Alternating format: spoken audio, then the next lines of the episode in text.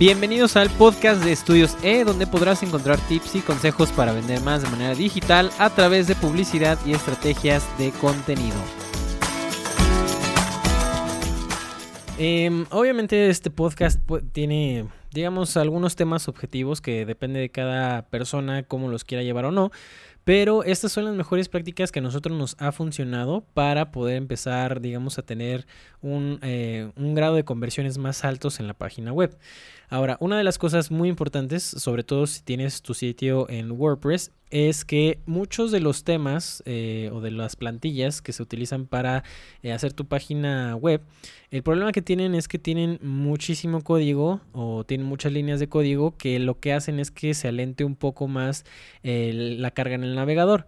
Entonces, una de las cosas que se utilizan para poder, digamos, eh, eliminar este problema o, o, no eliminarlo, más bien hacerlo un poco menos pesado, menos fuerte, es justamente instalar un plugin que hay varios, hay dos en este caso que les recomendamos. Uno que es muy famoso, que es el W3 Total Cache, que es la caché, básicamente. Eh, y es justamente lo que hace es que, eh, digamos, que agarra tu sitio web y primero cuando empieza, a, digamos, una persona, cuando se mete a tu sitio web, le manda una, eh, digamos, como si fuera un screenshot, por así decirlo, a esa persona antes de que empiece a cargar todo el sitio web para que lo pueda ver eh, esa persona mucho más rápido. Esa es una solución. La otra solución que a nosotros nos gusta también es una que se llama Hummingbird, que es básicamente eh, es de otra, digamos, de otro, de otra agencia que se dedica a hacer plugins para WordPress, que lo que hace es exactamente lo mismo. Eh, les manda en forma de caché las eh, páginas a la gente como si fuera un screenshot para que cargue un poco más rápido. Otra de las cosas muy importantes que tenemos que tomar en cuenta eh, para justamente este tema de hacer más, optimizar nuestro sitio web, es tomar, em, digamos, esos, esos pedazos de código que nosotros tenemos de los píxeles de cada red social y agregarlos en solamente uno, por ejemplo, con el Google Tag Manager. Ahora, esto pasa si ustedes tienen, digamos, una publicidad omnicanal que aparecen, por ejemplo, en Google, que aparecen en Pinterest, que aparecen en Twitter, que aparecen en LinkedIn, en todos lados, ¿no? Pero si ustedes solamente se están enfocando a, Facebook, por ejemplo, eh, y a Instagram, eh, una de las cosas que les aconsejamos es, por ejemplo, para WordPress, instalar un eh, plugin que a nosotros nos ha gustado mucho, que se llama Pixel Caffeine. Así como se escucha de cafeína en, en inglés. Caffeine, Pixel Caffeine. Y justamente este plugin lo desarrolló una empresa que se dedica a, pues digamos, hacer ads para Facebook, que, en donde tú te puedes meter y puedes controlar ahí varias cuentas y demás, que se llama AdsPresso. Justamente este plugin nos gusta mucho porque te da eh, varias opciones para que tú no te tengas que meter a fuerza el código para configurar tu pixel.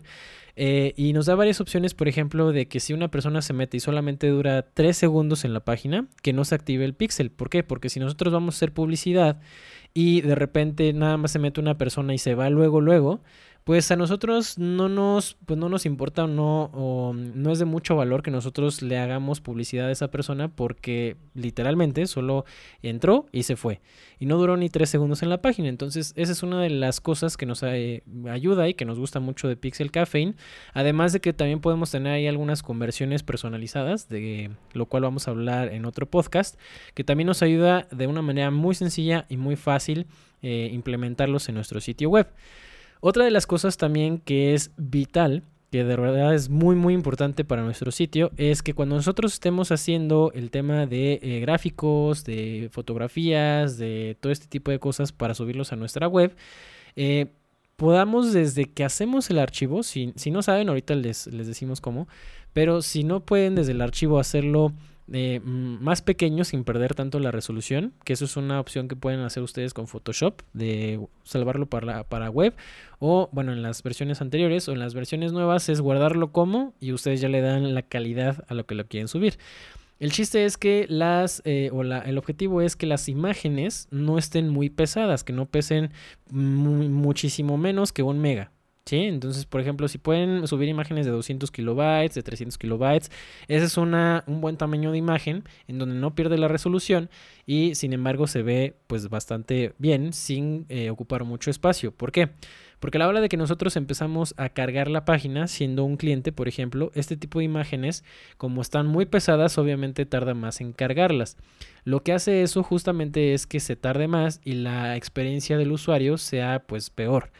Entonces, si ustedes no saben cómo hacerlo porque a lo mejor no tienen Photoshop o como ustedes quieran, eh, pueden instalar un plugin que se llama Smush, es S-M-U-S-H, y justamente lo que hace esta, este plugin es que ve todos sus, pues digamos, todos sus activos, bueno, todas sus fotografías, todas sus imágenes, etcétera, y las comprime, las comprime de una forma en la que eh, pueda verse también igual bien, o sea, muy bien, la verdad es que no se nota mucho la diferencia, y sin embargo, reduce mucho el, eh, el tamaño de las imágenes. Entonces, de esa manera ustedes pueden tener un sitio más optimizado.